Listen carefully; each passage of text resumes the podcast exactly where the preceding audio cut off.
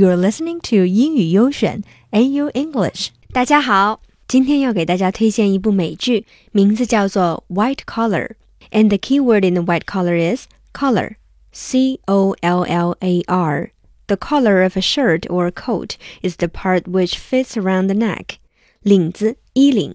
但是 collar 作为动词还有另外一层意思。 if you collar someone who has done something wrong or who is running away, you catch them and hold them so that they cannot escape.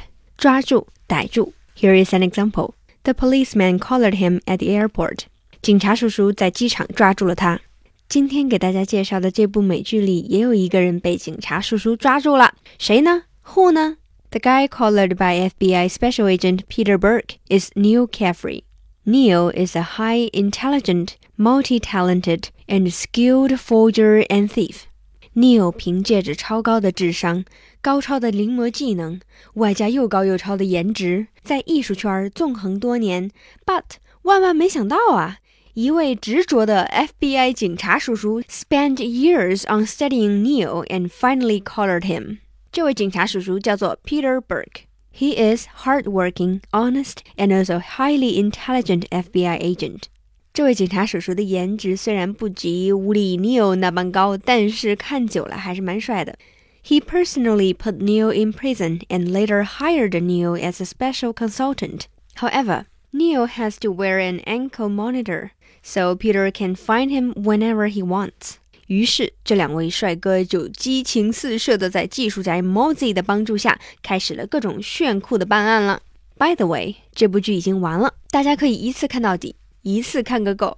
And one point I have to mention is that the name of this TV series White Collar 简直起得太有才了。为什么呢？Collar 它既有白领、高级特工查案的意思。也暗指代表黑暗面的 Neil 正被代表正义的 Peter 给抓住了，因为 collar 也有抓住和逮住的意思。 the name of this TV series is a very good example of why learning English is so important. 只有了解了语言，才能更好的看美剧，看美女啊，看帅哥啊。One last point, last one I promise. 看了此剧，被 Neal 的颜值震撼，以致舔屏的姑娘们，He has a husband. 是的，你没有听错。He has a husband。You know what I mean？这么帅、这么美的人儿啊，竟然内部消化了。呃、就这样，让我哭会儿先。Tell me why? Why? Yeah，就这样。